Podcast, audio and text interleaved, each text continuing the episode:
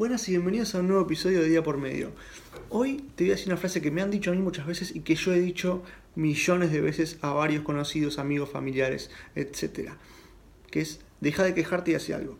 Y es tan simple como eso. A veces nos centramos, nos encerramos en una cárcel de queja, ¿no? De, me quedo con el problema, me quedo con la queja. Estoy todo el día quejándome de determinado tema, de determinado problema, en lugar de ir a buscar la solución, en lugar de hacer algo. Y si no tiene solución, busco salir de ese problema o transformar ese problema o hacer algo, pero quedarte con simplemente la queja no te sirve de nada. O aceptas que no lo puedes cambiar o lo cambias.